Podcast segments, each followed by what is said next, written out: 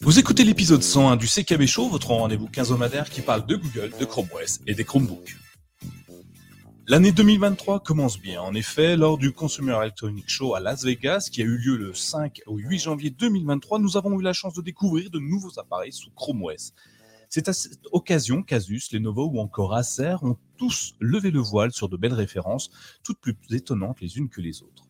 Pour accompagner ces nouveaux appareils, Google a de son côté ajouté de nouvelles fonctionnalités que nous allons découvrir dans la version 109 de Chrome OS. Enfin, pour clôturer cet épisode, nous vous livrerons quelques nouveautés autour de Google et bien sûr nos coups de cœur. Bonsoir à tous, je suis Nicolas, facilitateur numérique et je suis accompagné des deux responsables de la préparation de cet épisode. J'ai nommé euh, Sylvain. Bonsoir Sylvain, comment vas-tu? Salut Nico, salut tout le monde, ça va très bien. Et toi? Bah, parfaitement, un bon dimanche qui commence, enfin une bonne soirée qui commence. Et d'ailleurs, on est accompagné également de Thierry. Bonsoir Thierry, comment vas-tu? Salut Nico, salut Sylvain, salut tout le monde. Salut. Alors pour continuer, vous le savez, avant d'aller plus loin dans l'épisode, nous tenions à remercier tous nos fidèles soutiens du Patreon qui nous permettent encore aujourd'hui de produire ce nouvel épisode. Oui, vous savez que vous pouvez nous soutenir financièrement.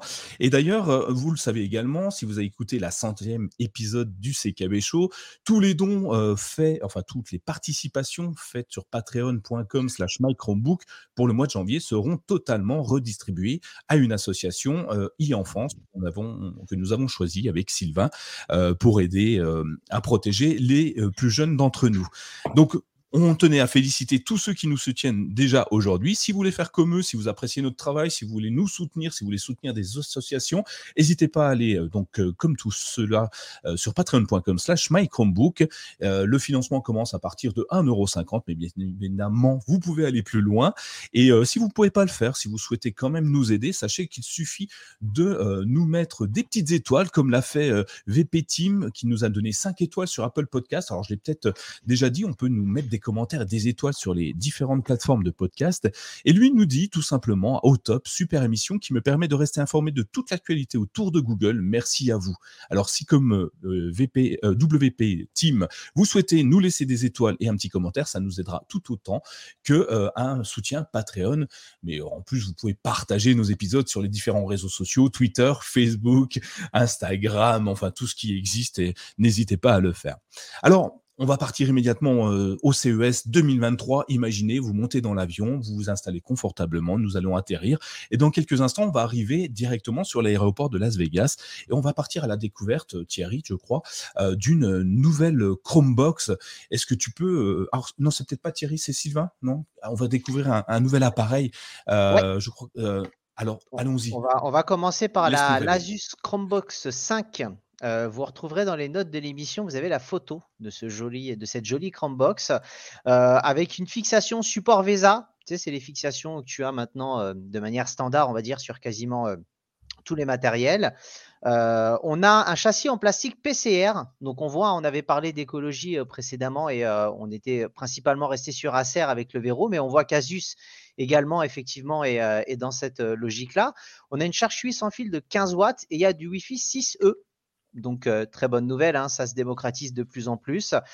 Euh, il y a trois formules. Il y aura soit effectivement avec des i3, i5 ou i7 de 12e génération. Donc, niveau processeur, on est déjà, quoi qu'il arrive, même un i3 de 12e génération. En règle générale, tu as quand même énormément de choses qui peuvent déjà tourner. Mais disons qu'en termes de prix, tu pourras aller chercher et adapter euh, tes caractéristiques en fonction de tes besoins.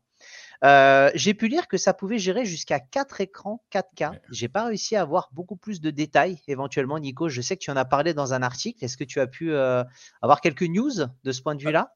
Alors oui, euh, déjà parce qu'il y a plusieurs euh, supports, euh, plusieurs ports USB et puis plusieurs ports, plusieurs ports HDMI. Donc tu vas pouvoir brancher en déjà plusieurs écrans directement et en plus tu peux les relier les uns aux autres via. alors je connais pas le, le, terme technique. Tu vas pouvoir relier les écrans les uns aux autres directement. Donc en en branchant qu'un seul sur ta Chromebox. Et elle va être assez puissante pour diffuser sur plusieurs écrans simultanément.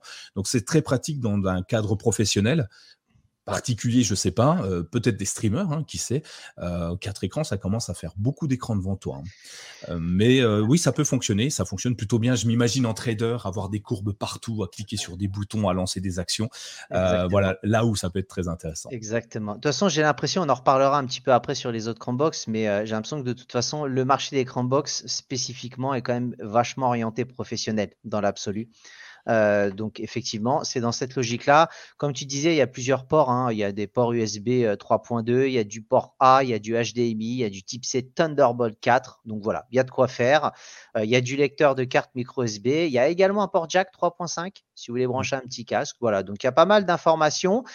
c'est les caractéristiques techniques. Je vous invite à aller, voilà, comme je vous l'avais dit sur le conducteur, vous pourrez voir un petit peu. Elle a une jolie esthétique. J'aime beaucoup avec la petite tranche et le petit, la petite marque Asus qui est dessus. Je vous annonce pas spécialement de prix parce qu'on n'a pas vraiment de retour euh, à ce niveau-là ou de date de sortie. Donc, euh, on reviendra vers vous de toute façon sur le site dès que nous aurons plus d'informations. Ouais. Je, je, me permets, j'adore ce produit, je le trouve très très joli, comme tu dis, esthétiquement parlant, c'est vraiment sympa. Le côté PCR aussi pour le châssis, on le retrouvait dans le Véro, hein, euh, donc le fameux Véro qu'on a fait gagner, qui partira demain euh, pour le regagnant. Et euh, une chose que j'aime bien, c'est que cette box est plutôt design et, et, je serais presque déçu de l'avoir connecté à l'arrière. Tu sais, tu, tu, me parles du support VESA. C'est dommage de la cacher finalement cette box et surtout par rapport à sa charge QI donc c'est pas juste une box, tu la poses et ça peut te servir de, charge, euh, de chargeur pour ton téléphone portable. Donc c'est presque dommage de cacher son appareil euh, derrière l'écran. Ah, disons que si c'est utilisé de manière professionnelle, il y a de toute façon une sécurité à avoir à fixer. Si c'est pour chez toi, ah, tu peux la laisser euh, trôner au milieu pour pouvoir la visualiser et l'admirer sans problème. Tout à fait, Thierry. D'ailleurs, belle Jean-Pierre. Moi, c'est Jean-Pierre et lui, c'est Thierry. Ouais, exactement. Oui, tout à fait. Euh, d'ailleurs, Thierry, euh, est-ce que tu avais vu passer cette, euh, cette Chromebox un petit peu? Est-ce que ça t'avait motivé? Est-ce que tu aurais envie de passer sur un appareil de ce type-là à la place d'un Chromebook à la maison? Alors, je l'ai, je l'ai vu passer, oui. Après, pour ta question de passer à un Chromebook, je pense pas, principalement parce que j'aime bien le côté tactile des, des Chromebooks. C'est une, une différence que j'ai avec Sylvain sur les discussions qu'on, qu'on a pu avoir. Euh, c'est vrai que j'ai tendance à pas mal faire quand même aussi en, tactile et à mixer potentiellement la souris, le pad, le clavier et le, et le tactile. Donc du coup, une Chromebox, ce serait, ce serait moins pratique. Euh, mais bon, après, pour autant, j'en ai jamais, j'en ai jamais essayé. Donc, faudrait, faudrait sinon que j'essaye. Mais bon, c'est pas, c'est pas dans le, dans, c'est pas dans l'idée actuellement. Alors sache que tu pourras, tu as hein, déjà des, écrans que tu peux connecter en tactile, donc qui vont fonctionner parfaitement sur ta Chromebox. L'avantage, c'est la taille de l'écran par rapport à un Chromebook. Tu pourras ah passer sur du 24, du 27 pouces en tactile.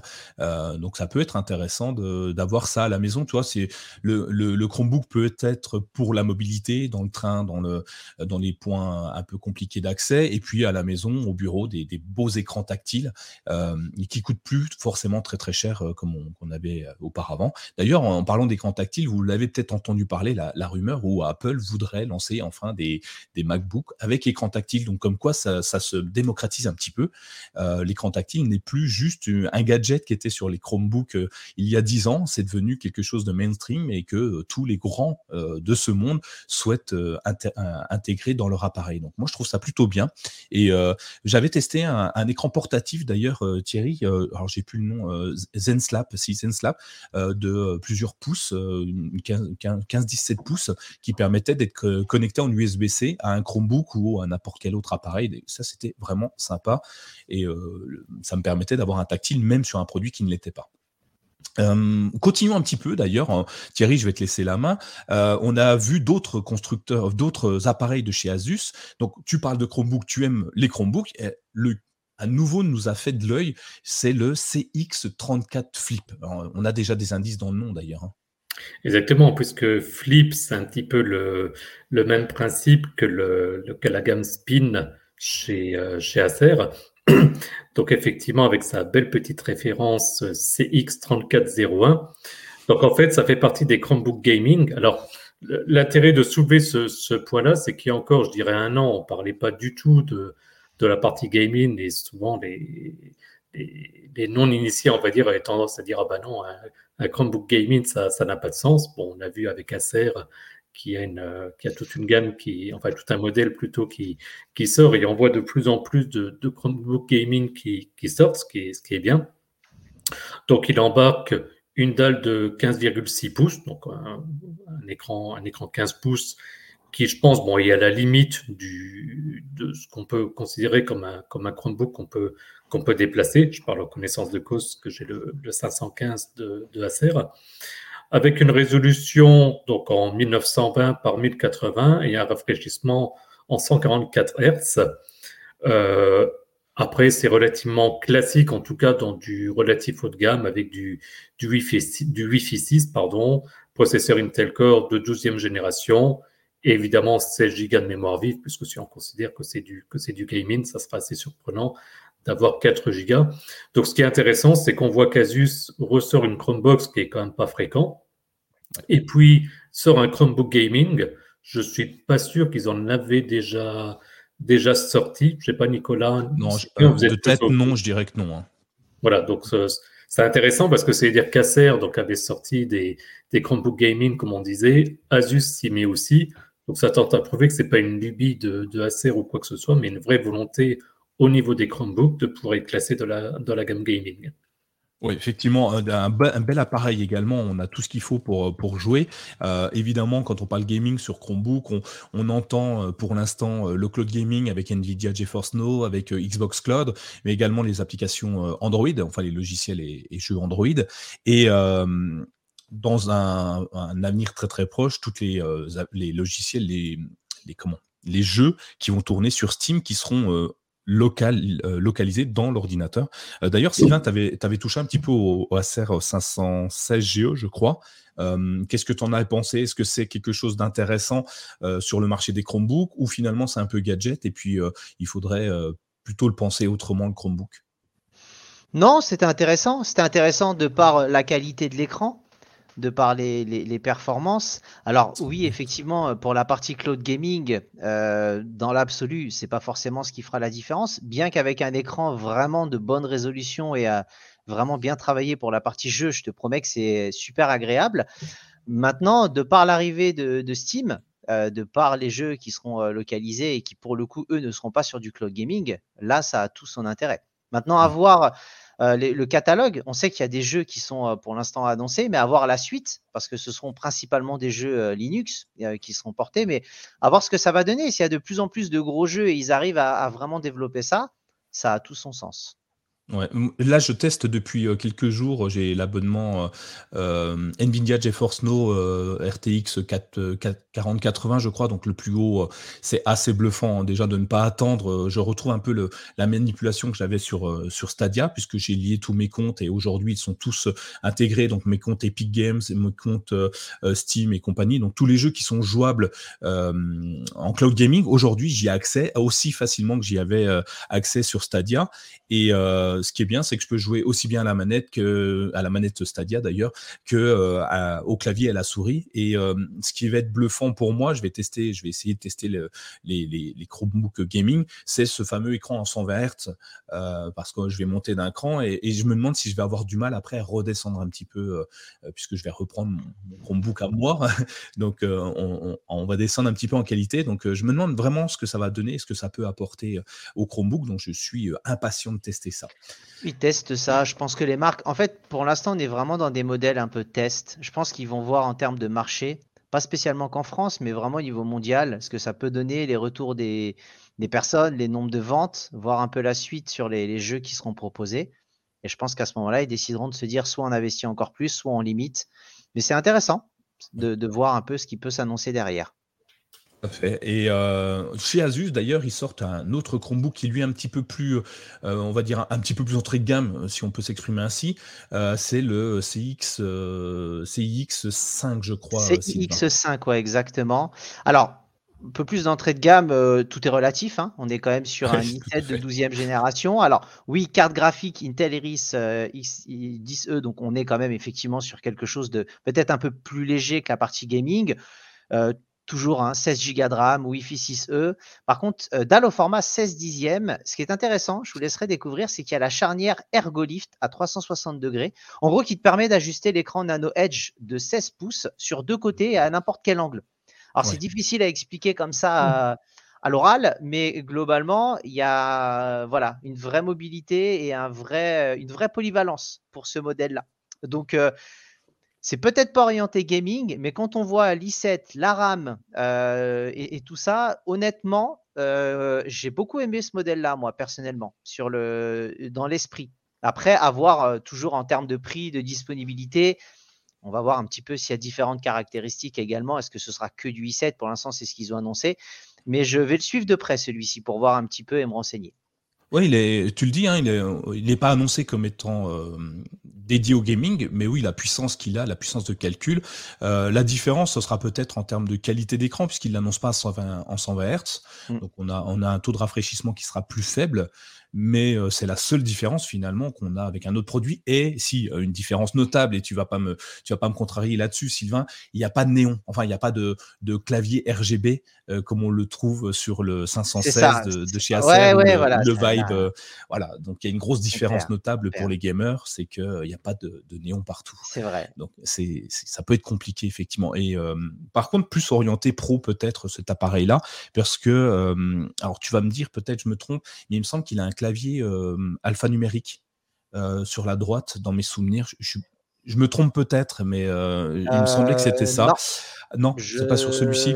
Non, je te dirais que non, de base. je regarde les photos, je t'avoue, et dans les... sur les photos, je ne le vois, je vois bon, bah, pas. Bah, je, me suis trompé, alors c'est pas très grave. Ça serait dommage même sur 16 pouces. Ah, si, si, pardon, excuse-moi. Si, si, si, si, non, sur un 16 pouces, il y a autant pour moi. J'ai zoomé et euh, j'ai mieux vu. donc ouais, tu vois, euh, on est sur quelque chose d'un peu plus euh, donc un bel écran déjà. Donc à titre pro, ça peut être intéressant. Clavier alphanumérique pour des tableurs, des choses comme ça, on va pouvoir traiter beaucoup plus de données, de chiffres.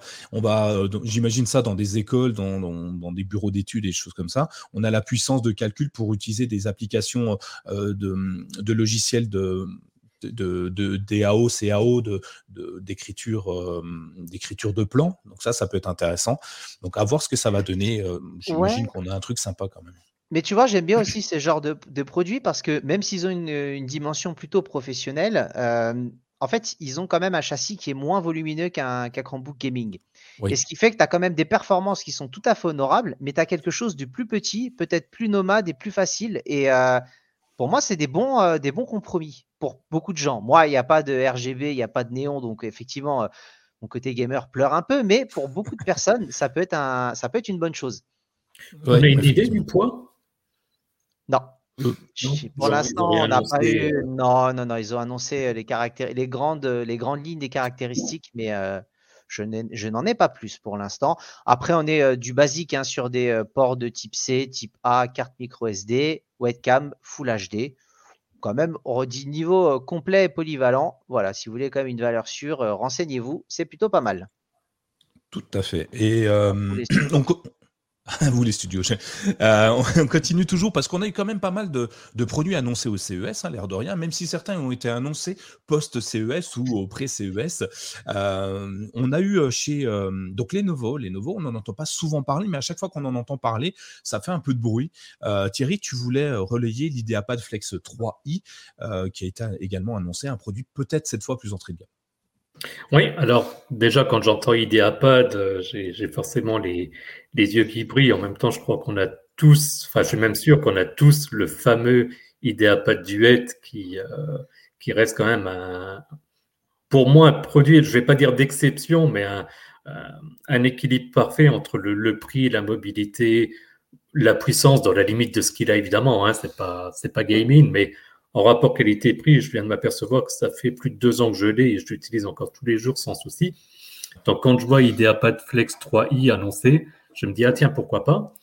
Euh, Et si on faisait un petit comparatif rapide, bon, bah déjà, on part sur un écran de 12,2 pouces. Donc, c'est un écran plus grand, ce qui, de mon point de vue, peut, peut être intéressant. Une dalle IPS en format 16 neuvième convertible, donc un petit peu comme, le, comme la 13. Euh, oui, pardon, 16 dixièmes, autant pour moi. Il faut que j'apprenne à lire les chiffres. sur le conducteur, en plus, c'est bien noté 16 dixièmes et je dis 16 neuvièmes parce que j'ai envie de changer les caractéristiques. Voilà. Je, fais de la fake news en direct, tout, se passe bien. Euh, le seul défaut que je lui trouve, en tout cas sur la notion de flex, et on va se perdre sur le nom, c'est que par contre l'écran n'est pas détachable. Mais bon, après, à, 12 pouces, ça peut aussi se, comprendre. Par contre, à l'inverse, bon point, clavier rétroéclairé. et des processeurs, alors je laisserai peut-être Sylvain expliquer un peu plus, qu'il est beaucoup plus calé que moi dans ces domaines-là, mais euh, processeur Intel de série N, donc suivant, en fait, il y aura plusieurs modèles, donc ça peut être soit du N100, soit du N200. Si j'ai si j'ai bien compris Sylvain rapidement, en fait, c'est ce qui remplace euh, un petit peu les, les nomenclatures qu'on connaît tous, Pentium et Celeron, c'est ça? Ouais, c'est ça. Tu as des processeurs Celeron. Alors, tu as, du Pentium série, N et du Celeron série N. Euh, alors, tu as même du i3 série N. On va dire c'est vraiment une architecture un petit peu différente, mais euh, on est quand même plus dans du entrée milieu de gamme. On est quand même dans, quelque chose de plus léger, effectivement, euh, par rapport aux produits qu'on a présentés avant. Voilà, et surtout quelque chose qui, au niveau processeur, qui consomme quasiment rien. C'est la grande force des, des séries N. Exactement. Voilà, ah, c'est de l'idée à pad hein, de toute façon, donc euh, c'est une logique un peu plus tablette, ordinateur, et ce qui fait que c'est difficile d'aller euh, d'aller injecter autre chose euh, de plus. je ne sais pas si ça peut être même du 32 bits hein, comme le comme le Lenovo hein, potentiellement, donc à voir. Je regarderai plus en détail.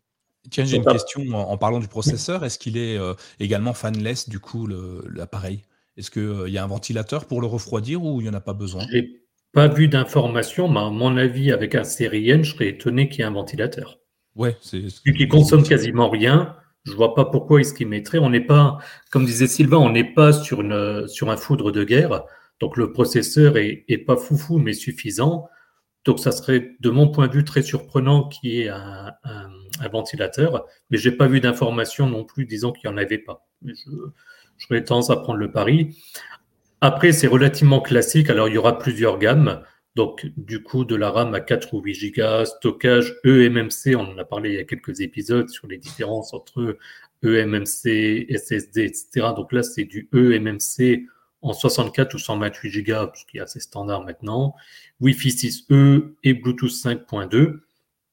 La connectique, pareil, c'est très standard, un port USB-C, deux ports USB-A, une prise jack, donc pour, pour ceux pardon, qui adhèrent encore beaucoup à la prise jack, ça, ça peut être un bon point. Un port HDMI, ça, je pense que si on compare avec l'IdeaPad exactement, je pense que ça s'explique par le fait, comme on passe à une dalle à 12,2 pouces, bah, c'est plus grand, donc ça laisse la place pour un port HDMI. Euh, il y a un petit côté aussi sécurité dans le sens où il y a une webcam qui est en haut de l'écran, donc là où souvent c'est intégré en fait dans l'écran. Là, c'est, on va dire, coulissant dans l'écran avec possibilité donc de, la sortir ou de, la rentrer avec également un, obturateur. Donc, pour ceux qui, qui, ont peur que la caméra s'active toute seule, etc., bah, il y a possibilité de cacher, comme ça au moins on est, on est sûr. D'après les annonces, il devrait être proposé en deux couleurs, soit en cloud gray ou bien en cloud blue, donc en gris ou en bleu, j'imagine dans des tons assez, euh, pâles pastel. 1,25 kg d'après les annonces, donc ça, ça, se transporte très facilement. Une autonomie de 12 heures, ça c'est classique. Et prévu pour être disponible courant mai 2023. Alors, sur les différentes sources, j'ai vu différents tarifs. On parle de 350 dollars, ça parle des points d'un peu plus. Mais bon, en tout cas, dans des, prix tout à fait corrects en rapport qualité-prix une fois de plus. Ouais, c'est un beau produit. Moi, ce que je, retire, je retiens de celui-ci, c'est son encombrement, hein, qui sera vraiment petit. Donc, enfin, petit, 12 pouces, ça reste quand même convenable pour travailler. C'est bien, 12 pouces. Ouais, ouais euh, en, mobilité, je trouve ça, très très bien. Après, avec le port HDMI ou le port USB-C, tu vas pouvoir connecter un écran externe si tu en as besoin pour avoir quelque chose de plus large et ça va le gérer plutôt, pas, plutôt bien. Euh, j'aime bien le clavier rétroéclairé. Aujourd'hui, j'ai du mal à me dire qu'un Chromebook n'est pas rétroéclairé sur son clavier. Euh, il y en a encore beaucoup, malheureusement, et je trouve que c'est c'est une, une, fonctionnalité qui me semble importante. Je ne sais pas si dans votre cas vous pensez comme moi. Euh, et puis après, par contre, euh, je, un peu déçu de un 4 Go de RAM, tu vois, euh, qui propose un modèle 4 Go de RAM. Un 8, ça aurait été largement suffisant. Pourquoi proposer deux modèles mais bon, ça va fonctionner quand même. Hein. C'est logique, c'est logique. En fait, tu es, dans, es, dans une, es dans un hybride. Avec un, un, processeur qui de base demande peu de ressources, un 4 Go, ça se justifie totalement dans cette optique-là. Parce qu'en plus de ça, tu, tu arrives à avoir un prix qui est euh, attractif et qui est un. On sait très bien les idées à pattes, c'est une gamme un peu à part. Pour moi, ça se justifie. Avec, tu, m'aurais dit un i7 12e génération, les 4 Go, je t'aurais dit pourquoi? mais là, dans l'absolu, série N, avoir un peu plus de détails sur le pros dans cette optique-là sur un 12 pouces, ça va, ça va tenir. Après, tu sais très bien qu'avec ce genre de produit-là, c'est pas là où tu vas aller faire non plus de gros gros trucs derrière. C'est pas choquant pour moi. Non, et, puis à, bien. Voilà, et puis à 12 pouces, l'avantage, parce que je me souviens sur les tests que tu avais fait, Nicolas, et qu'on a tous, je vais presque envie de dire, subi en tant que tel, c'est que l'IdeaPad Duet en 10 pouces, c'est quand même très compliqué de faire de, vraiment de la frappe dessus, parce que le clavier est quand même vraiment trop petit, les touches trop petites, il y a la touche M, je crois, si ma mémoire est bonne, je ne l'ai pas là à côté de moi, mais qui est plus petite que toutes les autres touches. Là, 12 pouces, je peux imaginer vraiment en mobilité me dire, bon, je vais peut-être pas non plus faire un article complet, quoique ça pourrait se, ça pourrait se discuter. Donc, je pense que c'est un très très bon compromis. Effectivement, comme disait Sylvain, si on part sur un critère purement bureautique, 4 Go, suffira largement avec, avec ce type de processeur. Il y a Didier dans le chat. Ah, pardon, il y a Didier dans le chat qui nous dit que les claviers rétroéclairés sont souvent pas dans les Chromebooks entrée de gamme. Donc, du coup, l'idée pas de Flex 3i, qui lui est plutôt entrée de gamme en termes de prix, euh, est bien fourni finalement avec son, avec son clavier rétroéclairé. Et puis, ses nombreux ports. Enfin, on est sur un beau jouet hein, quand bah, même. Hein. Ouais, parce qu'en fait, il est peut-être entrée de gamme pour un Chromebook, mais il est plutôt haut de gamme pour un hybride. Tu vois, ils sont vraiment sur mmh. un marché à part, en fait, dans l'absolu. Et le 12 pouces, euh, je vous avais déjà parlé de mon CB131 à l'époque. Je pense que certains l'ont quand même connu. On était sur du 11.6. Et franchement, j'avais adoré ce format. Parce que euh, certes, on peut peut-être pas faire autant, mais euh, voilà, c'est quand même plus grand que le 10 pouces et j'ai énormément passé de temps dessus. Et ça manque justement de Chromebook à 12 pouces pour moi. Je pense que c'est un bon rapport et un bon compromis. Tout à fait. Bah, Live Intellium nous dit la même chose. Hein. J'ai un 12 pouces, ça passe partout, c'est mmh. léger, ça rentre ah facilement dans un sac. Euh, moi, je suis mmh. complètement d'accord. Après, tu vas pas faire la même chose euh, que, sur un grand écran. Hein. C'est moins confortable, je dirais, euh, sur des, grandes tâches. Bien sûr. Mais, le prix n'est pas le même. Ouais, c'est ça. Et, et puis, comme je disais, hein, tu le raccordes à un autre écran quand tu es, es au bureau et ça marche très bien. Quoi. On va continuer dans les grands écrans. On va monter plus grand. Tiens, on dit 12 pouces. Allez, moi, je dis deux fois plus. 24 euh, pouces. Est-ce que Sylvain, tu as un 24 pouces qui a été annoncé euh, au, CES 2023 euh, Écoute, il y en a un et j'ai même mieux que ça, je l'ai testé. donc le Acer All-in-One 24. Donc je sais que pour les Patreons, il y a eu un article et j'ai de nouveau interviewé Nicolas. Euh, moi. l'autre Nicolas Saint-Aubin qui, et qui travaille effectivement au service marketing de chez Acer. Il m'a fait une petite description donc euh, voilà, pour nos amis patriotes, vous les avez. Et puis pour les autres, je vais vous le décrire euh, de suite. On est dans une Chromebox, alors qui est encastrable. Il n'y a pas de support VESA et ça se met derrière. Donc alors, c'est dommage, la Chromebox est belle, mais il y a quand même un emplacement derrière. Par contre, niveau place, c'est vraiment très pratique. On est sur de l'Intel V Pro. Alors, c'est un type de processeur et ça peut aller jusqu'au i5 de 12e génération avec FHD 1920 par 1080, donc une résolution euh, tout à fait honorable. On est sur un écran IPS 115 degrés grand angle avec un obturateur de caméra. Alors, je ne sais pas si on, ne voit pas les photos, mais en gros, vous avez l'écran et vous avez un comme petite colline en fait qui vient euh, se mettre et qui vient effectivement gérer la partie obturateur de caméra et également gérer la gestion du son et pour apaiser les sons ambiants. Donc pour en avoir parlé avec Acer, très clairement, on est dans un modèle pour lequel il s'oriente beaucoup plus pour les professionnels. Pour des gens qui sont en open space ou quoi que ce soit, la possibilité de gérer les sons qui sont derrière ou, autres. L'écran box, ils nous l'ont confirmé. Karim nous en avait déjà parlé lors de, de l'interview en décembre. Voilà, c'est plus du marché euh, professionnel. Ça ne veut pas dire que ça ne fera pas le taf si vous êtes en particulier, mais c'est vrai que toutes ces options-là sont vraiment faites dans du travail un peu open space ou flex, les nouveaux euh, types de travail un peu maintenant où tout le monde se déplace et tout est ouvert. C'est un peu dans cet état d'esprit-là. On est toujours sur du plastique recyclé qui est utilisé. Donc ça, c'est bien. Et le modèle, bah écoute, moi j'ai bien aimé le côté encastrable derrière parce que ça fait un peu, tu sais, comme les, clients légers, pour ceux qui connaissent un peu dans l'informatique, des petits PC sous Windows légers. Et en fait, à la fin, tu n'as vraiment que l'écran à positionner. Tu n'as vraiment quasiment rien d'autre. Et voilà. Donc, c'est pas forcément fait pour, pour les particuliers, mais ça valait le coup d'en parler. Je l'ai vu, je l'ai testé, il y a des photos. Donc, malgré tout, ça reste un beau produit. C'est assez étonnant comme positionnement enfin ce produit-là parce qu'on sait qu'il existe chez les produits sur Chrome OS, on a les Chromebook, les, les Chromebase qui sont des, des écrans tout en un en fait. C'est un peu le même concept. À la différence près, c'est que en fait ils ont pris un écran, ils ont pris une Chromebox, ils les ont assemblés. Ce qui n'est pas le cas avec les Chromebase, c'est carrément l'ordinateur qui est complètement assemblé. Et du coup, tu peux pas faire grand chose dans une Chromebase. Une fois qu'elle est faite, elle est faite. Tu vas pas pouvoir le grader facilement. Là, le, le point intéressant, c'est que tu vas enlever le rack, ton, ton, ta Chromebase, ta Chromebox, tu vas la, la, déraquer de ton, de ton écran et pouvoir en remettre une autre si tu veux plus puissante, plus forte, tout en conservant ton écran. Après, avoir le coût parce que ça va aussi être compliqué, j'imagine, le form factor parce qu'ils vont pas pouvoir changer la forme de la boîte des Chromebox qu'on va intégrer dans, dans, dans l'écran.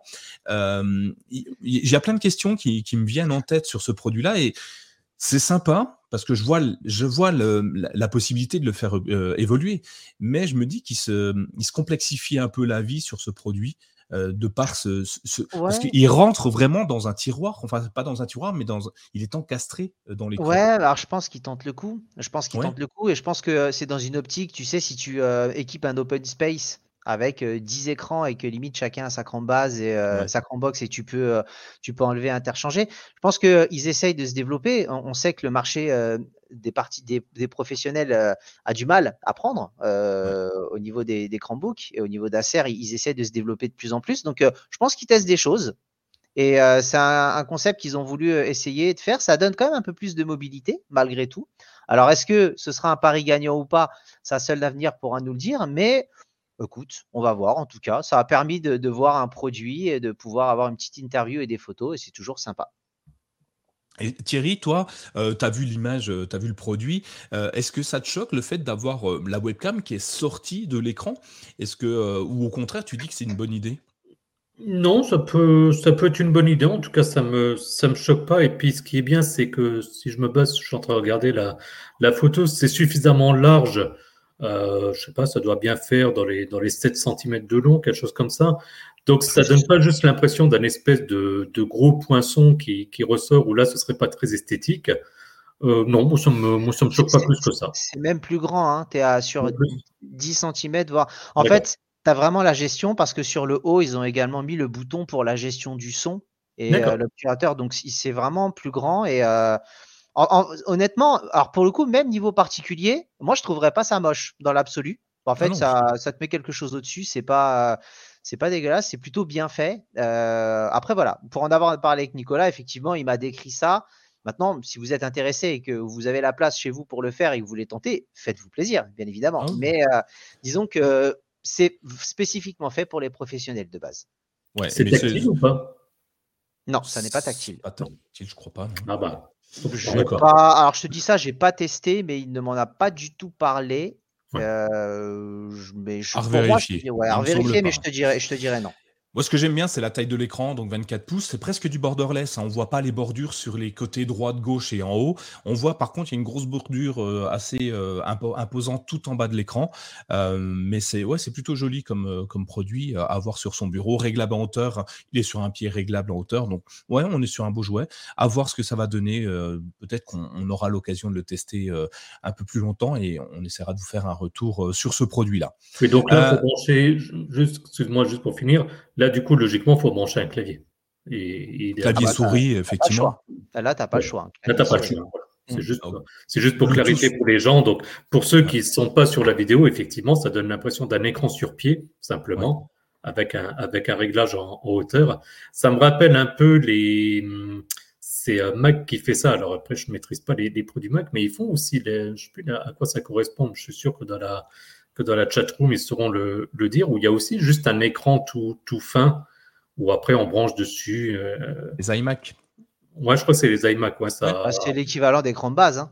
Ouais, c'est les Chromebase, les iMac, c'est mm. un peu le même mm. concept. Même Windows ces, mm. ces systèmes-là un peu. Euh, là, tu viens brancher soit en USB euh, ton, ton clavier ou ta souris, soit tu prends un, clavier souris Bluetooth, un, package euh, d'ensemble. Si, tu es, si tu es allergique au fil, c'est plutôt intéressant parce que du coup, tu as juste eu un fil, le fil électrique à brancher. et du coup, si, si tu veux un câble management parfait, c'est peut-être la bonne solution. Hein. Tu n'as rien qui dépasse avec tout ça. Et puis du fil du multi-utilisateur avec, avec Chrome OS. Donc, du coup, effectivement, effectivement, admettons, on serait tous les trois à, pouvoir travailler dans le, dans le même bureau. Bah, toi, Nicolas, tu viens avec ton matériel, tu te connectes avec ton compte, tu pars, Sylvain enchaîne, etc. Il y a de l'idée. Non, c'est pas mal. À, tester dans un foyer, je vois ça aussi intéressant. Hein. L'enfant qui travaille dessus, c'est les parents qui l'utilisent le reste du temps, pourquoi pas. après avoir, encore une fois, le coût de l'appareil global, euh, j'ai pas vu de tarif bien spécifique annoncé. Euh, pour accompagner tous ces produits, donc quand même pas mal de produits, à l'air de rien. Hein. C'est quoi 5-6 euh, produits? Attendez, je compte 1, 2, 3, 4, 5. 5 produits annoncés au CES, en sachant que les Chromebooks, il n'y a pas si longtemps, on n'en entendait pas du tout parler. Donc ça, c'est plutôt intéressant pour, pour l'évolution de, des Chromebooks, de Chrome OS, des Chrome Base et de tout ce qui tourne autour. Et du coup, ben, Google ne, s'arrête pas à, à, faire des Chromebooks, enfin à accompagner des constructeurs sur le, design de leurs appareils, il va apporter de nouvelles solutions logicielles, matérielles, euh, proposer des solutions matérielles aux constructeurs. Euh, et donc, on est passé dernièrement sur la version euh, Chrome OS 109 et avec elle quelques nouveautés intéressantes. Thierry, toi, tu voulais revenir sur quelques points qui t'avaient plu sur cette version de Chrome OS 109. Oui, alors, oups, voilà, je n'étais pas sur la, sur la bonne fenêtre. Donc, Effectivement, la première, euh, alors des modifications, si vous cherchez sur Internet, vous verrez, il y en a, il y en a plein, mais plus ou moins techniques. Donc, on en a relevé quelques, quelques-unes, mais ce n'est pas une liste exhaustive. La première dont je voulais parler, c'était la modification, alors ça va être un peu technique, du démarrage ARC, donc ARC pour Android Runtime for Chrome. Euh, en fait, le principe, il est, il est simple, et peut-être que vous n'avez même jamais fait attention, mais si vous prenez des applications comme euh, Google Play, ou bien par exemple, j'ai le cas aussi avec InnoReader, auparavant, quand vous lanciez l'application, euh, je ne sais pas si vous avez déjà fait attention, mais en fait, l'icône en bas s'affiche, mais de manière un peu grisée, avec un, cercle qui tourne sur, sur lui-même, et puis quelques secondes après, l'application s'ouvre. Le souci, c'est que pour ceux qui ne le savent pas, bah, ça donne l'impression que l'application, en fait, on appuie dessus, il ne se passe rien. Donc, ils ont modifié, en fait, ce phénomène. Et par conséquent, ce qui se passe maintenant, c'est que, euh, en fait, tout ce fonctionnement est remplacé par une fenêtre blanche, alors y compris en, thème sombre. Et donc, ce qui fait que le simple fait d'appuyer sur l'icône affiche donc cet écran et montre finalement à l'utilisateur que la, que la demande, on va dire, de lancement d'application, c'est bien faite, puisqu'on voit directement apparaître le, euh, la fenêtre, pardon, et sachant que ça prend 2-3 secondes, donc c'est complètement transparent, mais c'est juste pour le pour l'expérience utilisateur. Et moi qui travaille dans tous ces domaines-là, je peux vous garantir que l'expérience utilisateur, euh, bah, c'est quand même la, chose la, la, plus importante. Après, bah, au niveau des, des, fonctionnalités, Sylvain, il y avait aussi une, une amélioration au niveau de galerie. La fonction annoter spécifiquement dans Galerie qui s'enrichit. Et maintenant, vous avez droit à un sélecteur de couleurs parce qu'il n'y avait que 20 couleurs prédéfinies de base. Je ne sais pas si ça vous parle. Vous, vous l'avez utilisé, Nico, euh, Thierry? Ah, oui, bien sûr, euh, c'est assez intéressant euh, parce que bah, on le sait, hein, euh, Galerie a été évolu a évolué pour devenir quelque chose de très complet. On peut maintenant ouvrir des PDF, les annoter, enfin faire plein de choses dedans.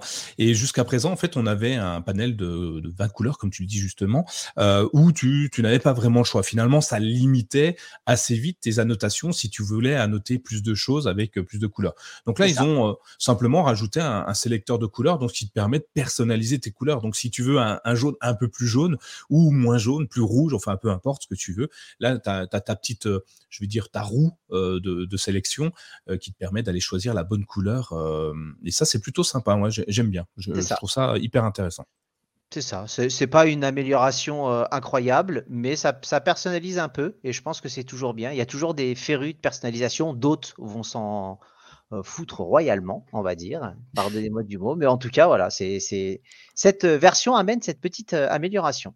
Ouais, c'est bien. Hein. je sais pas, il y en a une autre qui va arriver prochainement euh, dans Galerie également. Ça va être la possibilité. Alors c'est pas des couleurs, mais ça va dans les versions futures. Hein, bah, me dites pas comment, me demandez pas tout de suite comment vous allez faire. Ce sera sûrement un flag expérimental, euh, mais on va avoir euh, la reconnaissance de caractère avec de l'OCR intégré directement sur sur Galerie. Donc quand, tu vas ouvrir un fichier PDF, il va pouvoir te reconnaître la totalité du texte et tu vas pouvoir faire un simple copier-coller par exemple pour le récupérer. Ça, je trouve ça hyper intéressant voit que Galerie est en train de devenir un, outil important de, Chrome OS. Et ces petits ajouts, euh, tu vois, ils sont l'air ridicules tout seuls. Mais à la fin, on va avoir une, trousse à outils qui est assez bluffante et assez intéressante. Euh, on a une autre, évolution, bah, c'est toujours Sylvain, je crois, hein, dans, à propos de cette page qui a changé également. Alors, c'est en déploiement. Euh, ils en ont parlé, mais c'est pas spécialement, à mon avis, déployé pour tout le monde. Je sais pas si vous voyez dans à propos du web, euh, vous avez une icône de verrouillage dans la barre d'adresse avec un G. Je sais pas si vous voyez à propos de cette page euh, où tu, tu cliques dessus et ça va t'ouvrir une, autre page sur la droite où tu vas pouvoir faire des recherches complémentaires. Jusqu'à l'heure actuelle, ça s'appelait effectivement à propos du web, ça va changer de nom à propos de cette page, tout simplement. Donc là, pour le coup, c'est juste un changement de nom. Euh, si les gens n'ont pas fait gaffe, si vous voyez dans votre barre, n'hésitez pas à cliquer. Ça vous mettra comme un panneau latéral avec une deuxième recherche et vous pouvez travailler sur quelque chose et effectuer une deuxième recherche en parallèle. Donc, c'est un changement de nom, mais ça permet de parler un peu de cette option que moi j'utilise beaucoup et que j'aime bien. C'est un peu ce qu'on qu'on retrouve aussi dans dans le moteur de recherche Google, quand tu fais une recherche et tu as tous les sites internet, enfin toutes les pages qui te sont présentées, devant toi et tu sais, tu as un petit bouton menu, à droite, de de la de l'URL, du nom du site avec trois petits points là et quand tu cliques dessus, tu as à propos de ce résultat et ce qui te donne plein d'informations sur le site web que tu vas pouvoir consulter. Ça te permet de savoir s'il est viable ou pas viable. Ça te permet de voir s'il est, s'il a plus d'ancienneté ou pas d'ancienneté, depuis quand il est référencé sur Google? Attention, être référencé sur Google ne signifie pas le début de vie du truc, hein, parce qu'on n'est pas obligé de se faire référencer par Google au départ. Et, euh, c'est pas mal, c'est pas mal intéressant. Donc euh, sur Google, vous allez vous tapez votre recherche, vous, cliquez sur les trois petits points qui apparaissent devant enfin derrière le nom du site internet et vous aurez plein d'informations liées au site. C'est un peu ce que Google est en train de faire. Il est en train de tout réunir euh, des systèmes pour vraiment surfer en sécurité finalement. Tu vois, on va pouvoir aller euh, savoir où on va avant d'y aller et je pense que c'est bien parce qu'il y a beaucoup de choses qui sont euh, où tu perds beaucoup de temps des fois à aller sur des sites complètement inutiles qui font uniquement du, du, du copier-coller d'autres sites web sans réelle évolution et amélioration. Donc moi je trouve ça bien qu'il l'intègre dans Chrome en plus, c'est encore mieux je pense. Mmh. Une autre fonctionnalité, mais d'ailleurs, tiens, euh, Thierry, euh, souviens-tu, pendant la centième, il y, a, il y a Thomas qui nous en avait parlé, il nous avait parlé qu'il utilisait beaucoup Google Lens. Et euh, bah, ça tombe bien, parce que cette fois, Google a fait quelque chose, il a dû écouter le CKB Show, je pense. Ah bah une fois de plus.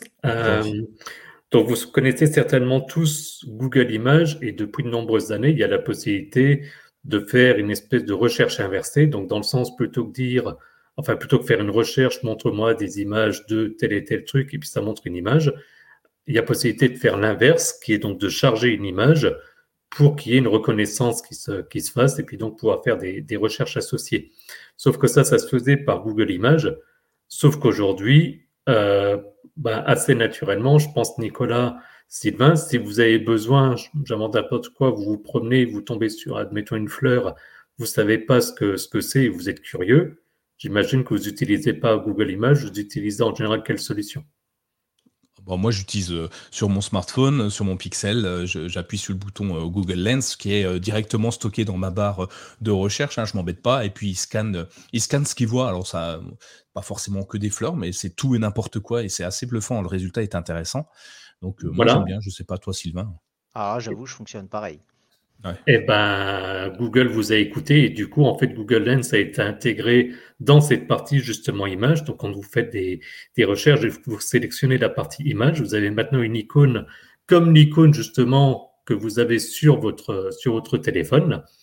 Et donc, vous pouvez à ce moment-là charger la page, euh, charger pardon l'image et faire la recherche inversée. Donc, ça veut dire que techniquement parlant, il n'y a rien de, de bien nouveau parce que c'est quelque chose qu'on maîtrise déjà depuis longtemps, mais ça tente à, prouver le, il y a une volonté d'uniformiser les, produits au sein de, Google. Et donc maintenant, là on pensait surtout Google Lens au niveau de, des téléphones mobiles, ben là, on l'a également au niveau de, de la fonction recherche. Si je dis pas de bêtises, Nicolas, il me semble que tu en avais fait un article aussi.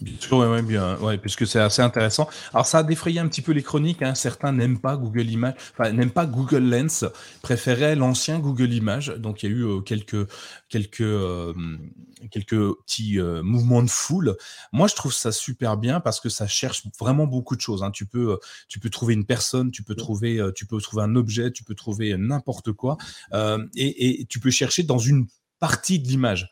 Donc, même si ton image, elle fait, je sais pas, c'est une, image de paysage, mais tu veux voir, il y a une petite voiture au fond du paysage, tu, tu peux cliquer dessus, il va te chercher uniquement la voiture de cette image-là. Euh, et moi, je trouve ça vraiment intéressant. Ça permet vraiment d'aller plus loin dans les recherches et de trouver d'autres informations que habituellement on n'aurait pas trouvé avec la simple recherche Google Images. Donc, c'est bien qu'elle soit intégrée nativement.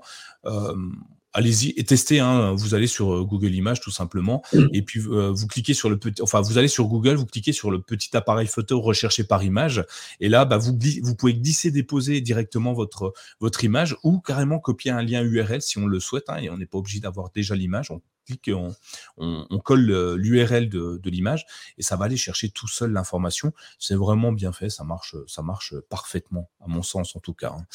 Euh, Thierry, puisqu'on en est sur des, choses hyper pointues, Google Lens, il y a, un truc qu'on aime bien, j'en ai déjà parlé euh, dans My Chromebook, c'est tester des choses, euh, voir l'avenir dans les Chromebooks et dans Chrome OS. Il y en a qui le font dans le mar de café, dans les boules de cristal. Nous, on le lit dans les drapeaux. Euh, est-ce euh, est-ce qu'il y a des drapeaux, des flags expérimentaux qui sont euh, arrivés euh, nativement dans Chrome OS. Donc euh, Chrome OS 109 a fait disparaître ces drapeaux et les a intégrés nativement ou les a carrément fait disparaître ces fonctionnalités hein, carrément. Et est-ce qu'on a, est-ce qu'on a deux trois trucs sympas qui, qui arrivent sur Chrome OS 109 Ouais, alors c'est assez, assez, étonnant depuis quelques versions. En fait, donc il y a un article sur les flags que je mets à jour pour chaque version depuis un peu plus d'un an maintenant. Donc en fait, à chaque version, quand elle arrive en, en, stable sur mon Chromebook, je réinitialise en fait tous les, tous les flags. Alors, je le dis à chaque fois, attention, les flags, il y a des risques pour ceux qui nous suivent depuis longtemps. Souvenez-vous du flag Calendar View qui, quand on l'activait, pour afficher le calendrier faisait planter le Chromebook. Donc, faites attention. Moi, je fais ça sur mon IdeaPad en disant, dans le pire des cas, euh, si, si, je dois le réinitialiser, c'est, c'est pas bien grave. Mais en tout cas, ça permet de découvrir des choses intéressantes, c'est-à-dire, et pour ceux qui éventuellement connaîtraient pas les, ce qu'on appelle les flags, donc les, les drapeaux, l'idée est la suivante, c'est que Nicolas Laurent font beaucoup d'articles euh, sur justement ces fameux flags parce qu'ils sont dans la version dev donc la version de développement, on va dire, de, Chrome OS, et donc relève différents flags. Et moi, ce que je fais, c'est que de l'autre côté, bah, je note ces articles-là, enfin, je prends note de ces articles, je ne leur donne pas une note en tant que telle. ce serait marrant, je dirais. Ouais, ce serait marrant. Ouais, voilà. Avec des petits panneaux. on a un concept. voilà. On ne fait pas comme Jacques Martin, on ne met pas 10 à tout le monde, hein, c'est pas marrant sinon. Et donc, je, prends note et je m'amuse à regarder en, version stable si euh, ces fameux flags drapeaux sont disponibles. Et ce qui est marrant, c'est qu'à chaque version, on découvre des, choses. Et là, donc, j'en ai découvert quatre qui sont disponibles depuis cette version 109. Donc là, quand on résume de manière officielle, il n'y a pas grand-chose qui, qui, est arrivé, ce qui est vrai. Bah là, il y a des flags qui permettent d'avoir des fonctionnalités. Alors, je vais les lister rapidement parce que vous l'aurez dans le, dans le conducteur. Euh, et puis, depuis le conducteur, vous avez le lien vers les flags qui pointent vers les articles. Donc, voilà. Mais donc, la première chose, c'est, euh, vous connaissez, je pense, tous, si vous êtes utilisateur depuis longtemps, des fichiers épinglés, donc qui permet d'avoir en fait des, des, raccourcis fixes vers certains fichiers, un peu comme, un, comme le principe de l'accès la, de, rapide dans Windows bah ça, ils ont réorganisé toute cette option et ça s'appelle maintenant fichier rapide. Euh, donc ça, pour l'avoir testé, c'est vraiment, vraiment bien pratique et, bien pensé. Quelque chose qui était en, version dev depuis longtemps, et j'étais étonné que ça n'arrivait pas en stand, mais qui arrive donc tout doucement, c'est un flag qui permet d'épingler et de redimensionner euh, une application et également donc de réorganiser son bureau. Aujourd'hui, vous pouvez splitter votre écran, séparer votre écran en mettant une application à gauche et une application à droite. Maintenant, on peut commencer à, réorganiser différemment. Alors, ce n'est pas encore complet, comme vous le verrez dans, dans l'article, mais en tout cas, ça commence à, arriver. Il y a également, et ça je pense que ça peut être très pratique, la possibilité de définir des raccourcis personnalisés. Donc, si pour une raison ou une autre, allez, si je prends euh, deux raccourcis simples qu'en général tout le monde connaît, CTRL-C pour copier, CTRL-V pour coller, que pour une raison ou une autre, bah, ces raccourcis-là ne, vous plaisent pas, bah, vous avez possibilité de, les modifier et de dire, au lieu de faire CTRL-C, CTRL-V, je veux que ce soit Alt-C, Alt-V. Et puis le, quatrième, euh, et ça, je, de mémoire, je crois que Nicolas aimait particulièrement cette approche et c'est lié aussi à la liste de lecture que, Sylvain affectionne tout particulièrement, mmh. c'est le fait de pouvoir inclure donc, dans ce volet de lecture des flux RSS. Mmh. Donc je les ai cités rapidement, je ne sais pas si Nicolas Sylvain voulait rebondir sur un ou l'autre de ces flags. Bah, moi, euh, je, je, vais prendre. Je pourrais tous, je pourrais rebondir sur tout. Alors, du coup, non, je vais te laisser la main, Sylvain. Fais déjà les tiens, et je reviendrai sur ceux que j'aime bien euh, ou ceux que, que je ah déteste ou qui me semblent être. Euh, ouais. Bah écoute, non. Alors, le, le, l'épinglé au redimensionné, je trouve ça bien, sympa, pratique en tout cas quand tu présentes l'émission. C'est sympa aussi, tu vois, mine de rien. Et mmh. activer le suivi de flux RSS. je suis curieux de voir ça. Parce que là, si ça intègre via la, liste de lecture, et, ça peut être vraiment quelque chose de bien. Et mmh. ça peut permettre de suivre. Là, je suis vraiment, vraiment très curieux. J'ai pas testé, et, mais j'ai hâte de voir ça pour moi. Euh, alors c'est euh, le, suivre le flux RSS vient euh, donc se, positionner dans Chrome via le, comment ils appellent ça le panneau latéral droit ou gauche hein, puisque tu peux le mettre où tu veux. c'est là où tu le mets dans la liste de lecture. Aujourd'hui, chez moi ça ne fonctionne toujours pas. J'ai toujours, je vois, je peux accéder au flux. Enfin, je peux sélectionner le menu flux dans le panneau latéral. Et malheureusement, je n'ai encore aucun flux qui s'affiche là. J'ai le petit la petite icône du, comme une feuille avec des yeux barrés, avec des croix dessus, comme si elle était, elle était morte, et puis le petit, euh, le petit euh, sourire vers le bas. Euh, par contre, euh, je peux rebondir sur, ça parce que moi, le panneau latéral droit, euh, je le trouve, enfin, le panneau latéral de, Google Chrome est vraiment intéressant. Je pense qu'il est sous-exploité en temps en général. On y retrouve donc la fameuse liste de lecture de, de Sylvain qui est en plus hyper intéressante parce qu'elle relie ton Chromebook, ton smartphone Android ou n'importe quel produit où Chrome fonctionne. Donc, ça veut dire qu'à partir du moment où tu es logué avec ton compte Google, tu vas retrouver ta liste de lecture partout.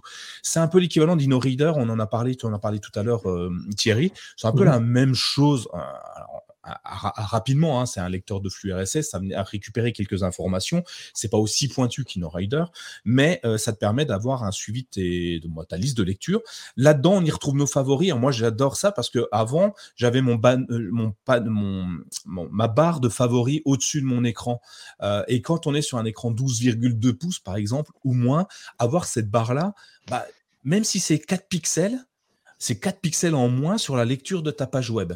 Et euh, moi, je la supprimais tout le temps avec un contrôle D, on peut effacer euh, la, barre de la barre de favoris. Et là, tu la retrouves dans ton panneau latéral droit. Et ce que je trouve génial, c'est que ce panneau-là, il vient même pas, il vient même pas manger ton site internet quand tu l'ouvres. Parce que vous l'avez remarqué, il y a beaucoup de sites internet qui n'utilisent pas la totalité de ta page web, de, ton écran. Souvent, ils ont des bandes à droite et à gauche euh, de, de leur affichage, de leur contenu. Et ce qui fait qu'en fait, ça, ça vient se positionner naturellement là, à croire que Google avait prévu que tous les sites web allaient fonctionner avec des bandeaux très moches à droite et à gauche, où là ils affichent leur publicité la plupart du temps. Hein, je, sais de quoi je parle. Hein. Et, euh, et euh, du coup, euh, c'est des choses que j'aime bien. J'aime bien aussi le parcours.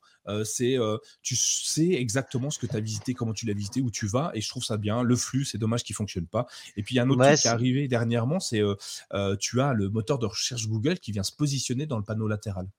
Mais ça va arriver de toute façon, ils, vont vraiment faire quelque chose de bien et d'extrêmement développé. Les panneaux latéraux, comme ça, c'est déjà euh, pas mal développé sur d'autres navigateurs qui sont sous Chromium, avec la possibilité d'épingler des sites. Euh, Edge le fait maintenant dans la nouvelle version, parce que je l'ai testé au travail. Et en fait, oui, effectivement, tu peux mettre à droite, t'épingles des cycles et c'est redimensionné. Il y a beaucoup de choses qui sont à faire. Moi, de toute façon, je ne pourrais que vanter la liste de lecture. Ça paraît tout bête, mais euh, voilà, ma préparation d'émission passe par la liste de lecture et euh, c'est comme un Google Task pour moi. Tu sais, je, mets et puis j'enlève petit à petit euh, et, je trouve ça vraiment très bien. Opera le fait évidemment, hein, bien sûr. C'est sur Opera que j'ai découvert ça. Il y a Vivaldi également qui le fait. Il y a Sidekick, qui est un nouveau navigateur également. Il y en a beaucoup qui le font. Sauf qu'Opera, il t'impose les autres. On va dire que tu peux choisir l'adresse. Opera t'a imposé des, réseaux sociaux principalement. Ouais, effectivement. C'est, euh, ben, enfin, utilisez-la, vous verrez, c'est euh, dans le dans l'omnibox de dans l'omnibar de Chrome, tout à droite, vous avez une icône euh, rectangulaire, un carré plus blanc, enfin un côté plus plus plus clair que l'autre. Cliquez dessus, vous allez voir, ça marche super bien. Une autre chose que j'aime bien, c'est évidemment le loading space, le les, fichiers épinglés, moi je trouve ça génial. Euh, ça me permet de garder euh, une sérénité quand j'ouvre mon Chromebook, j'ai pas des icônes partout sur mon écran. Euh, et ça, c'est très bien pour moi parce que je suis assez bordélique en temps normal. Donc du coup, si on peut éviter de me laisser le choix d'en de, mettre partout, ça peut me permettre d'organiser, de trouver rapidement. Pareil, c'est une fonction qui est assez sous-exploitée parce que tu retrouves tout ce que tu veux. Tu peux épingler dedans ce que tu veux. Et ça, c'est génial. Utilisez-la si vous l'utilisez pas encore. vous avez un fichier euh, Google Docs que vous traitez toute la journée parce que vous le mettez à jour en permanence ou un cheat ou je sais pas quoi, euh, épinglez-le dessus et ça va aller, euh, ça va être super bien. Donc moi j'aime bien. D'autres d'autres flags qui qui seraient partis, qui seraient revenus, qui qui eh ben s'en va, ça revient? Eh ben oui, c'est fait de tout petit rien, ça se chance. Enfin bref, on va s'arrêter là, sinon tu vas de nouveau m'accuser de faire du, du Claude. Non, c'était Sylvain qui m'avait accusé en, en private joke de faire du, du Claude François en boucle. Euh, et pourtant, je n'étais pas dans mon bain à, essayer de manipuler mon téléphone. Bref. Pas encore. Je, m'emballe. Euh, non. Ceci ne nous regarde pas. Absolument. Euh, non, par contre, justement, comme, comme, je disais en introduction, donc les flags, c'est des, des expérimentations. Et qui dit expérimentation dit que bah, ça peut arriver, ça peut repartir. Et quand j'ai fait mes tests, ben, deux flags qui ont, qui ont disparu sont ceux liés à l'application Screencast. Alors pour rappel, Screencast, c'est une application dont on a parlé il y a déjà plusieurs mois euh, qui permet en fait d'améliorer encore l'enregistrement vidéo sur le Chromebook. Par contre, la bonne nouvelle, c'est que même si les flags ont disparu, je me suis aperçu que l'application Screencast est disponible de base depuis la version Chrome OS. Sauf que j'ai commencé par une mauvaise nouvelle, j'enchaîne avec une bonne nouvelle, mais je termine avec une mauvaise nouvelle, c'est qu'elle est toujours pas fonctionnelle chez nous. Mais en tout cas, ça tente à prouver que, que ça avance. Par contre, ce qui, ce qui n'avance pas, et ça, à titre personnel, j'en, suis vraiment déçu. Mais après, dans mon suivi, c'est déjà arrivé que ça disparaisse et que ça réapparaisse les versions suivantes, donc on verra mais c'est qu'il y avait une option, Nicolas, tu en avais fait un article aussi, qui était d'avoir l'accès à Google Translate directement depuis un, clic droit. Donc, autrement dit, vous êtes sur une page, allez, on va lire tout simplement en, anglais, et vous voulez donc traduire le texte. Et il y avait possibilité via un clic droit de faire une traduction, on va dire dans notre cas en français, avec même carrément un remplacement du texte. Donc ce n'était pas juste une fenêtre qui s'affichait, c'était vraiment une espèce de, d'incrustation dans la page, bah là, le flag qui s'appelait desktop-partial-translate, celui-ci, je, l'ai pu retrouver sur la version 109. Après, comme j'ai dit, j'ai déjà eu des cas où les flags disparaissent et puis réapparaissent en version 110. Donc, je continuerai à faire un suivi. Et puis, pour terminer avec les flags, juste une petite chose qui m'a surpris, vous verrez dans l'article, en fait, je note quand un flag est activé par défaut, dans quelle version est-ce qu'il est. Je me suis aperçu que sur les cinq dernières versions, euh, à chaque fois, il y avait au moins une fonctionnalité qui arrivait euh, en stable et activée de base, sauf sur cette version 109. Donc, c'est une fin de série, comme on aurait tendance à dire dans d'autres domaines. Euh, donc, tout ça pour dire que oui, la version 109, c'est quand même pas la version qui a apporté le plus de fonctionnalités. Mais bon, ils peuvent pas non plus toutes les quatre semaines à chaque fois faire des révolutions. Effectivement. Je, regardais justement la fonction euh, de, traduction. Effectivement, je ne l'ai plus et j'avais pas fait attention. Euh, donc, euh, non, non, seulement elle n'est pas intégrée dans la version dev. Donc là, je suis en combien moi En 110, je crois. Et en plus, le flag n'existe plus. Donc, je ne sais pas. Peut-être que ça va revenir. partons. Merci, merci Thierry pour ces, bah, ces recherches. C'est intéressant de savoir ce qui, ce qui reste et ce qui s'en va. Est-ce qu'on a des news un petit peu? On va partir rapidement sur Google News parce qu'on a quelques informations euh, qui nous ont bien plu, euh, qui arrivent aussi bien sur Android que sur Chrome OS, et tu en avais relevé euh, quelques-unes d'ailleurs, Thierry. Oui, alors c'est quelque chose que je vais essayer de faire aussi après sur, sur chacun des épisodes, de relever les quelques news qui m'ont paru particulièrement intéressantes. La première, c'est l'audio spatial qui arrive sur les, sur les smartphones Google, donc autrement dit sur les, sur les pixels. Alors ça arrive avec la mise à jour de, janvier. Euh, alors au départ, quand j'ai vu ça, je me suis dit, ah ben chouette, on va pouvoir profiter de l'audio spatial. Oui, sauf que pour l'instant, c'est uniquement sur le streaming vidéo, donc sur YouTube, sur Netflix.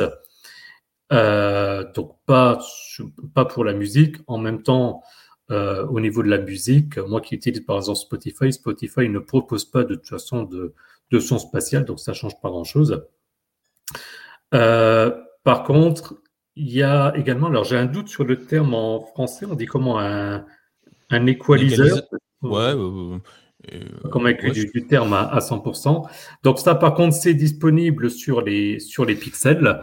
Donc si vous voulez euh, régler de manière fine la quantité de base, d'aigus, etc. Bon, je ne suis pas un spécialiste du, domaine, mais donc vous pouvez le faire directement euh, sur votre téléphone sans application supplémentaire, mais directement via les, via les paramètres. exact.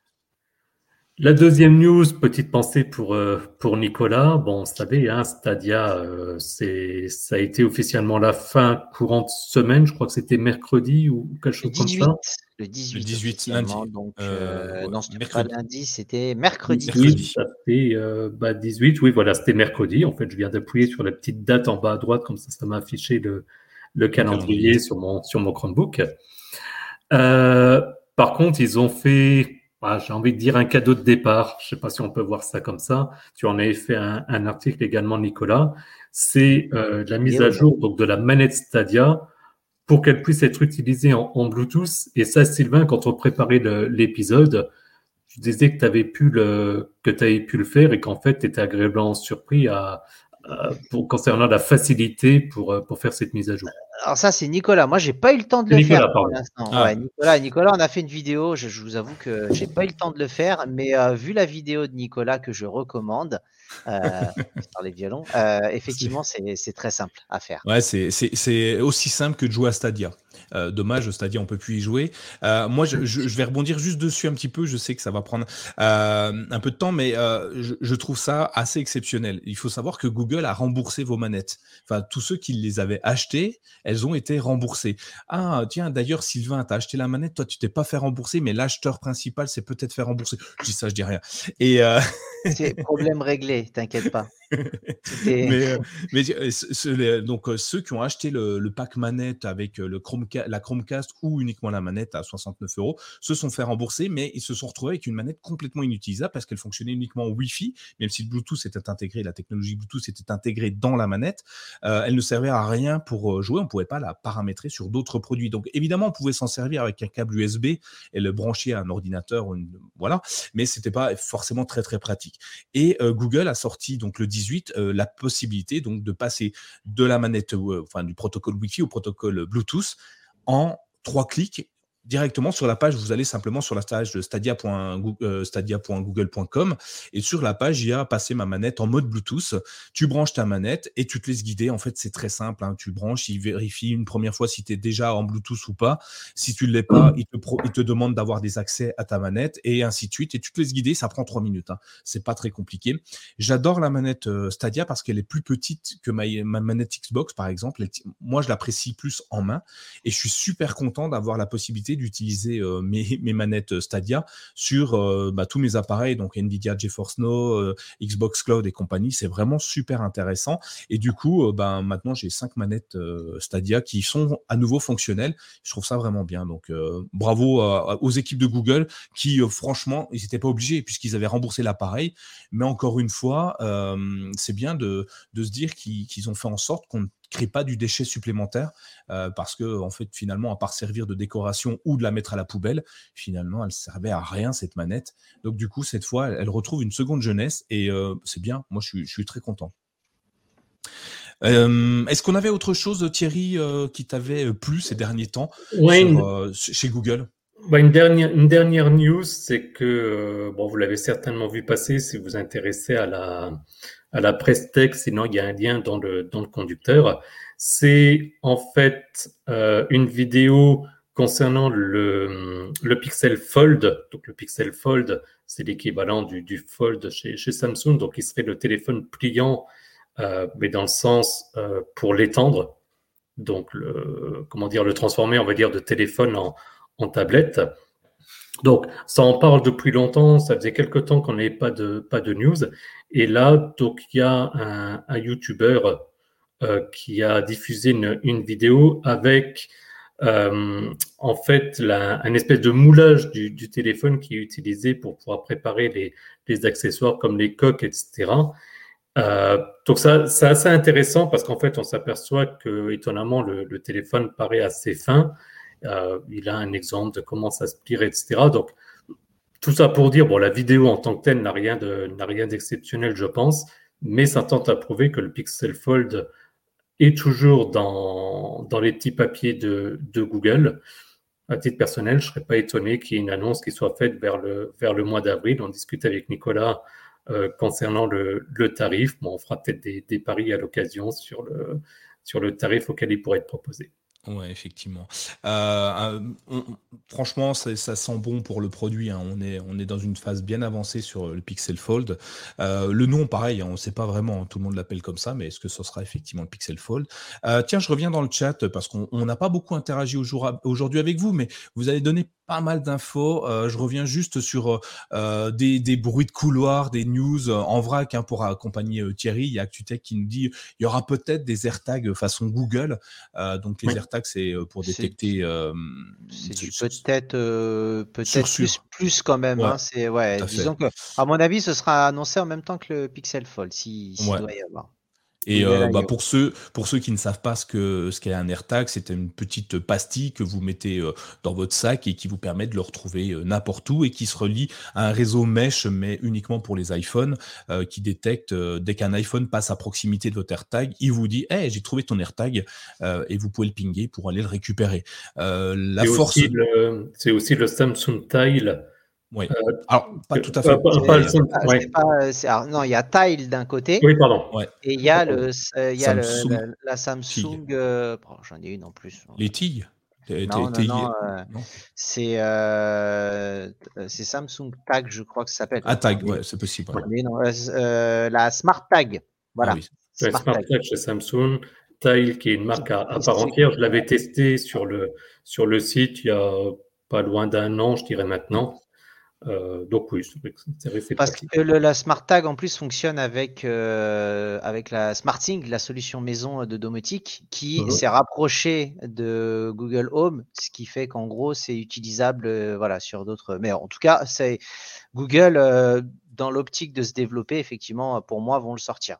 Ouais, et puis ils ont un avantage de poids, c'est que s'ils fonctionnent comme euh, Apple, donc avec un système mesh via Android, Android c'est 80% du marché mondial, donc il y a plus de chances de pouvoir géolocaliser facilement un, produit perdu grâce à, grâce à des produits Android. Donc si tout le monde joue le jeu, Samsung, euh, Oppo, euh, Huawei et compagnie, euh, ça peut être intéressant d'avoir cela. Une autre chose, ActuTech, toujours décidément, nous dit que la manette Stadia, en passant du mode Wi-Fi au mode Bluetooth, a une meilleure autonomie. Donc oui, je confirme, elle a une, très, très, une meilleure autonomie, effectivement. Mmh. Euh, donc ça, c'est plutôt intéressant. Qu'est-ce qu'on a d'autre comme rumeur que vous nous avez remonté Le retour des fondateurs pour aider à, à l'IA, pour contrer euh, ah, oui, effectivement. ChatGPT et, et euh, peut-être implémenter Sparrow euh, de manière, euh, voilà. Donc, euh, Donc Larry Page et euh, Sergey Brin qui sont appelés au secours, ouais. au secours pour pour mm. dynamiser peut-être l'équipe parce que est-ce que c'est eux qui vont vraiment changer les choses directement? Non, à mon avis, c'est plus un allez, on ramène toutes les forces ensemble et on tous ensemble, tous ensemble, on sera plus fort et on attaque ChatGPT et OpenAI avec des solutions ouais. maison. A priori, une vingtaine d'IA hein, proposées par ouais. Google. Ça. ça. ça, va être hyper intéressant. Qui sortira en 2023. Je devais y aller ouais. mais j'avais le, le, podcast, donc j'ai préféré ouais, mais... l'invitation de, de Sergei. bien fait, bien fait. Euh, nickel, merci euh, Sylvain pour ces, euh, ces, ces, petites news en, en vrac. Merci bah, QTech de nous en avoir ramené encore d'autres. on a, on va passer au coup de cœur parce qu'on sait hein, évidemment que vous adorez les coups de cœur. Alors là, normalement, c'est dans l'autre sens, mais je vais te laisser la parole, Sylvain. tu as, tu nous as amené ton coup de cœur du, de, de ces 15 derniers jours, qui n'est pas forcément 15 derniers jours d'ailleurs, hein, parce que que je sais que tu l'utilises depuis plus longtemps. Et est-ce que tu veux On en avait déjà, ouais, on en avait déjà parlé un peu. C'est Trello dans le cadre de préparation de comment on fait un podcast. Mmh. Mais pour en avoir parlé avec également Romain et Live Athenium, donc qui se mettent sur Trello, je me suis dit que ça allait être plutôt sympa d'en parler. Euh, c'est un outil de gestion de projet. En fait, ça permet de créer des tableaux euh, dynamiques où euh, tu peux créer des cartes qui peuvent être déplacées et tu peux faire du travail collaboratif de manière très simple, très visuelle, avec la possibilité de structurer tes projets, d'affecter des membres, des, dates, des échéances. Ça fonctionne soit via l'application, soit via une page web. Très, très bien. Et il y a même possibilité de faire ce qu'on appelle des power-up. Nous, on le fait avec Thierry. C'est de dire, par exemple, tout ce qu'on implémente se crée dans un Google Slide directement et ça peut nous gérer des facilités, enfin, pour faciliter les préparations. Donc, je vous invite à découvrir parce que c'est vraiment pour moi quelque chose qui est peut-être moins puissant qu'un Notion ou quoi que ce soit, mais qui, pour moi, l'interface est vraiment tellement visuelle et tellement simple à prendre en main que ça peut vous permettre de développer ça et ça fonctionne parfaitement sur Chromebook. Donc, je vous invite à découvrir. Et Romain et, Live Athenium pourront nous faire un retour par rapport à ça. Nous, c'est ce qu'on utilise hein, pour préparer tout ce qui est newsletter, podcast et autres. Donc voilà, ça fonctionne très bien. On en avait déjà parlé, mais je voulais le faire en coup de cœur ce soir pour en avoir parlé cette semaine. Je trouvais que c'était intéressant de pouvoir donner peut-être un peu plus de détails. Et, ce qu'il faut dire, c'est que dans la version gratuite, euh, il y a déjà énormément de possibilités, puisque tu as une version payante un peu plus établie. Il y a 10 tableaux. voilà, donc c'est. tableaux dans un espace de travail. Après, dans les tableaux, tu peux implémenter énormément de cartes, ce qu'ils appellent, et des listes. Donc euh, voilà, euh, vraiment, à l'heure actuelle, moi, pour avoir géré plusieurs espaces collaboratifs sur Trello, j'ai jamais eu besoin de payer et j'ai jamais été bloqué. Oui, donc c'est non, c'est un bon bel outil euh, à tester, à tester. Merci euh, Sylvain. Euh, moi, je voulais vous amener mon coup de cœur. Alors mon coup de cœur, il est particulier parce que c'est aussi un, de nos partenaires sur mychromebook.fr. c'est un stylet USI, mais cette fois 2.0. Oui, parce que j'avais le 1.0. alors je suis passé au 2.0 en tant qu'à faire, hein, l'évolution étant là. donc c'est le stylet USI Pénoval. alors il nous propose de le tester donc je le teste depuis 15 jours. et ce stylet, il est juste bluffant. Alors j'avais déjà l'autre d'avant qu'on avait d'ailleurs fait gagner, si vous vous souvenez, sur, sur My Chromebook et le CKB Show, on avait déjà fait gagner un stylet USI. Et bah, là, ils m'ont proposé un deuxième, leur nouveauté, à, la différence de l'autre. Donc le stylet USI, pour rappel, hein, on a juste, on n'a aucun paramétrage à faire. Si le Chromebook ou l'appareil prend en charge la norme USI, il suffit juste d'appuyer, je vais le refaire, d'approcher la pointe de du stylet sur l'écran pour qu'il soit automatiquement reconnu et après on peut jouer autant qu'on veut sur le produit. Et là, en l'occurrence, on est sur, le, sur celui-ci, sur la nouvelle version, il y a un truc que j'adore au-delà des 4096 points, au-delà des 16 millions de couleurs qui est possible de gérer. Ce que j'apprécie particulièrement, c'est le rejet de la paume. qui est super bien géré avec ce stylet. Tu, Aujourd'hui, je, n'ai plus d'artefacts, de, mauvais dessins faire sur mon écran grâce à celui-là. Et j'aime aussi le fait qu'il soit aimanté. Parce que l'autre n'était pas aimanté, puis je le perdais tout le temps. Là, je l'aimante sur mon Chromebook. Donc, ce qui fait que je le retrouve tout le temps, puisqu'il est toujours sur mon Chromebook. Et l'aimant, il est costaud. Hein. Je peux vous dire que des fois, il ne faut pas laisser les doigts. Hein. Et autre chose hyper sympa, c'est l'autonomie batterie. 90 heures en 90 euh, jours en utilisation, 180 heures en veille, 180 euh, jours en veille. C'est énorme. Enfin, le truc, euh, vous ne le rechargez jamais. Hein. C'est, enfin, je l'ai pas encore rechargé depuis que je l'ai, et ça marche super bien. C'est pas donné donné. Hein. je crois que c'est, c'est quoi? C'est 62,90 euros. Ouais, 62,90 euros. Effectivement, on est sur un produit un petit peu premium. Euh, on a lu, enfin, c'est un beau jouet, hein. franchement, il est, il est très sympa. Donc, si vous cherchez un super bon stylet, euh, n'hésitez pas. Et puis que vous avez le budget adapté, euh, allez-y, faites-le. si vous n'avez pas le budget, mais un petit peu moins, pour info, vu qu'ils sont partenaires de My Chromebook, vu qu'ils nous filent leur stylet pour les tester, je leur ai commandé une petite remise de 5%. Alors je sais c'est peu, mais on n'est que My Chromebook, hein. on, ne dégage pas encore des millions de vues par jour. Donc ils nous ont donné 5% avec un code promo. je vous le mets dans les notes de l'émission, mais je peux vous le donner. C'est 05 MyChrome, tout attaché, 05 MyChrome, M-Y-C-R-O, C-H-R-O-M-E. et donc, quand vous allez sur Amazon, sur leur, sur leur, sur le, produit, vous tapez ce, code-là et vous aurez 5% de remise grâce à nous. Donc, j'espère que ça vous plaira si vous cherchez un stylet. Bref, vous l'avez peut-être vu, je suis assez convaincu par le produit. Je ne le quitte plus. Euh, je ne quittais déjà pas l'autre, hein, mais celui-ci, je l'ai vraiment tout le temps, tout le temps avec moi. Donc, c'est vraiment intéressant. Voilà. C'était mon petit coup de cœur. Je ne sais pas si, euh, euh, si ça vous plaira, mais en tout cas, moi, ça me plaît. Je crois qu'on a fait le tour un petit peu de cet épisode, un peu plus long que ce qu'on pensait. J'ai peut-être trop parlé, je suis désolé, euh, mais c'était complet. On a quand même beaucoup de fonctionnalités qui sont arrivées au fur et à mesure sur sur les Chromebooks via le le, CES 2023, puis euh, pas mal de nouveautés de flags qui, qui sont arrivées. Donc on est allé euh, dans l'essentiel. Euh, si jamais vous voulez nous retrouver, n'hésitez pas. Hein, vous allez sur les différents réseaux sociaux, vous nous retrouverez forcément. Allez sur sur mychromebook.fr, sur le Discord, vous aurez tous nos super modérateurs qui vous aideront, Didier Jean-Luc. vous retrouverez évidemment Mister Robot, Laurent, qui nous fait ses super articles tous les jours.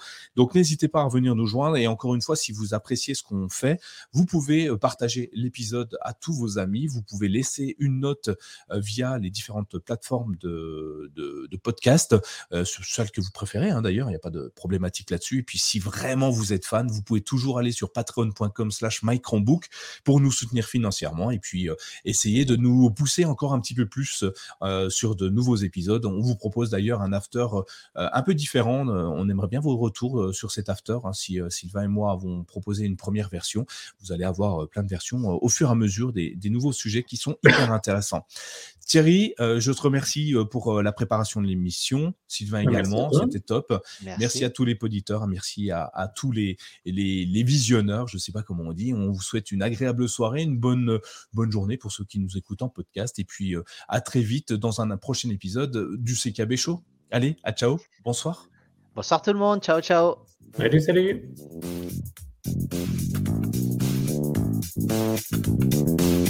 Thank